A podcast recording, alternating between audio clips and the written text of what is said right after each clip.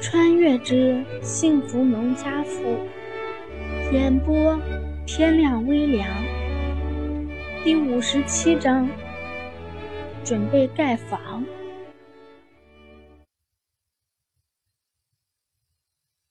本来说话还理直气壮的胡梅尔，听他爹这么说，脸突然涨得通红。他真的没有想让娘家人帮衬的意思。再说，现在还当着弟媳妇的面儿胡梅儿觉得自己的脸都烧得火辣辣。爹，真不用，我们真没打算再要孩子了。我两个闺女都挺听话懂事儿的，以后不管是老大还是老二，招个女婿回来，照样有人给我们养老。胡梅儿说道：“哎，其实我看，要不趁着还年轻，就再要一个。”不就是交点罚款吗？李桂兰虽然在女儿婆家很硬气，但是现在在自己家里，她也觉得女儿再要个孩子好。实在不行，从外面抱一个回来也行。这没儿子，总归底气不是那么足。这次她在小女儿家还压着脾气，如果是在别的女儿家，她才不会这么软乎。归根到底，还不是他女儿没给人家生儿子，底气不足的原因。虽然国家早就倡导男女平等了，但是真正做到男女平等的有多少？吴红儿见状，也不禁的叹了口气。别说是现在了，就算是几十年后，也没有真正的做到男女平等。他现在也有些庆幸，庆幸当初自己第一胎就生了蛋蛋。如果他没生儿子，恐怕遇到的情况比胡梅尔还严重。毕竟胡梅尔的婆婆有好几个儿子，虽然她没生孙子，别人却生了。胡家这里胡国栋可是独苗。想到这里，吴梅吴红儿对胡梅儿不仅有些误伤其类的感觉。至于胡老图说的给女儿钱的问题，吴红儿更是什么话都没说。一来，他知道胡家老两口就算贴补女儿，也不会太过分。就像当初胡丽儿家里那么难，李桂兰也没给多少。毕竟这么多女儿呢，给一个给的多了，别人有意见怎么办？二来，对于钱，吴红儿二世为人，看得真没那么重。三来，当初他娘家三哥来找吴红儿借钱的时候，胡家老两口啥话都没说。虽然那钱是小两口存下的，但是怕儿媳妇补贴娘家对儿媳妇严防死守的公婆多了去了，因此吴红儿还安慰胡梅儿道：“是啊，吴姐，要不你们就再要一个，到时候就来家里住着也没多大事儿，最多就是孩子生出来上户口麻烦一点儿。现在计划生育，孩子没生出来之前能让你打了。”但是生出来之后就没办法，只能罚款了。见弟媳妇这么说，胡梅儿也松了口气，没有因为她这点事儿让娘家都不安生便好。因此，胡梅儿便说道：“要啥呀？要是再是个丫头呢？爹娘，你们别管他们这毛病。这次您给掏了钱，没准他们还想着有下次呢。”胡梅儿说话历来就直爽。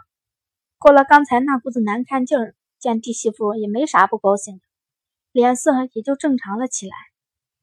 见这丫头想的比他们还开，胡老图干脆也就不说了，便说道：“行，要是你有啥难处，一定要说。别的爹不敢保证，但是那点罚款，爹还是拿得出来的。”哎，胡梅儿感觉鼻子有些发酸。尽管是嫁人嫁了这么多年了，但是真心疼爱自己的还是亲爹娘。这个话题有些沉重，见自家闺女眼圈发红，李桂兰便转移话题说道：“在家住几天也好，明天你就跟着你弟爹和你弟弟去镇上玩玩。你二姐那里忙得不行，简直恨不得一个人当两个人使。”李桂兰说道。这几年大家的日子都松快了，不只是镇上的人，就算是农村里，也有人隔三差五的吃顿肉。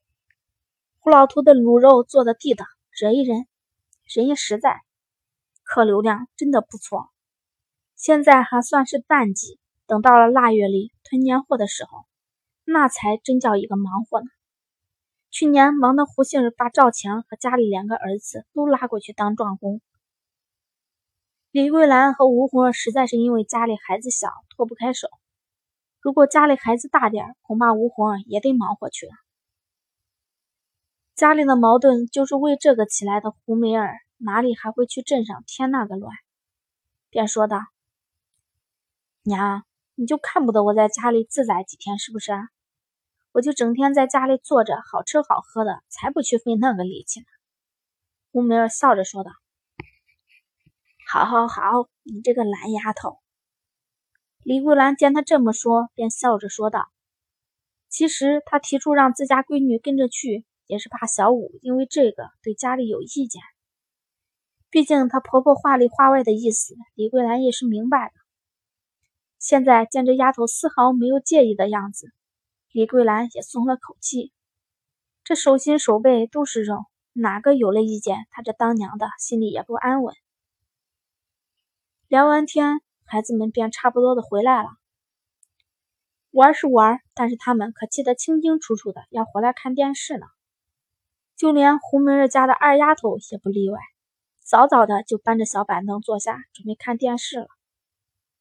胡梅儿家虽然条件不差，但是也没有买电视机，平时都是去别人家蹭，或者村里有人来放电影的时候才能过把瘾。别管看得懂看不懂了，恐怕就连广告他们都能看得津津有味。当然了，现在的广告也是凤毛麟角。孩子们围在电视机前看电视，有李桂兰他们看着，吴红儿便回屋去看丫丫去了。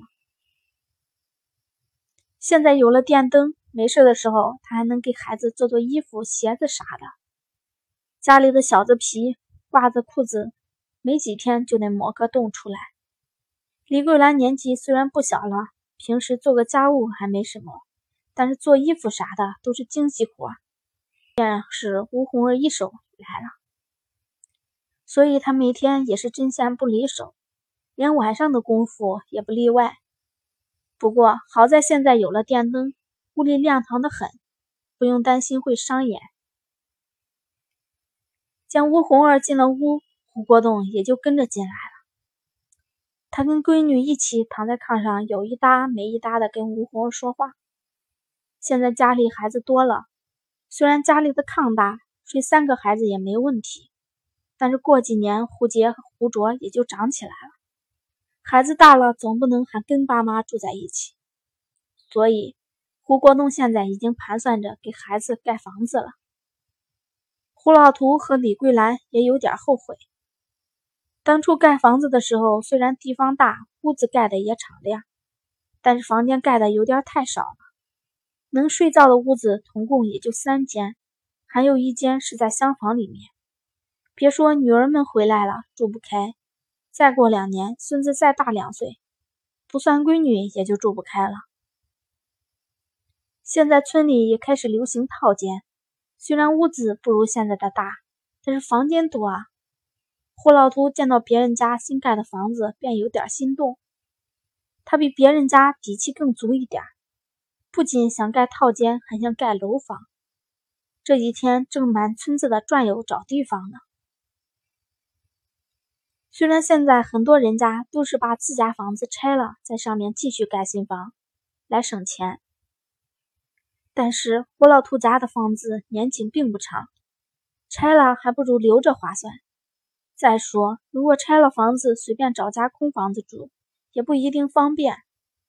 父子俩一商量，索性再重新选地方盖一处新的算了。反正家里有两个男孩子，以后俩人长大了，正好一人一处。虽然胡杰和胡卓大的才七岁，小的才五岁，但是这并不妨碍胡老图和胡国栋为他们以后娶媳妇做打算。胡国栋和胡红儿说的就是他和胡老图看中的那块地方。那是一处破房子，以前住的是一个老光棍儿，后来老光棍没了，这房子就空着了。虽然房子墙都塌了，但这地方却很大。最关键的是，离养猪场和他们现在住的地方也近，不管怎么看都是再合适不过的了。不过现在这处地方在老光棍没了以后，就留给了他的侄子。父子俩正盘算着托人去问问呢。盖房子的事儿，吴红儿也不懂，见胡国栋说好，他也没意见。在胡家，小事都是女人做主，但是大事儿最后拍板的还是胡老头。就连胡国栋现在也就是提个参考意见，胡国栋也没指着吴红儿说什么建设性的意见，他们也就是聊个天，解闷儿而已。不可避免的，吴红儿也跟胡国栋提到了王兰，对两人现在的疏远，他有些怅然若失。对王兰现在女强人的形象也有些羡慕，总之是感触颇深。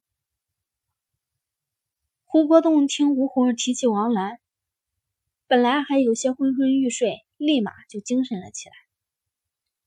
胡国栋不喜欢自家闺媳妇那闺闺蜜，当初俩人处对象的时候，虽然胡国栋脸皮怪薄的，但是也知道那个叫王兰的看不上自己。他自己嫁了个知青不算，还想给自家红儿介绍一个。那个叫徐成的看上了红儿，虽然他以前不知道，但是结婚这么多年了，他也从丈母娘那里听到了点口风。现在他一听吴红儿口气里有点羡慕的意思，立马警觉了起来。这红儿不会是后悔了吧？要不然这略带羡慕和怅然的语气是什么意思？毕竟人家是个大学生呢，现在一定光鲜的很，哪像自己似的，就是个杀猪的。胡国栋也没心情听吴活讲王兰现在有什么不同了，随手拿起前几天买的养讲养猪知识的书开始翻看。他决定还是得好好丰富一下知识，万一现在红儿改变审美观，喜欢知识分子了呢？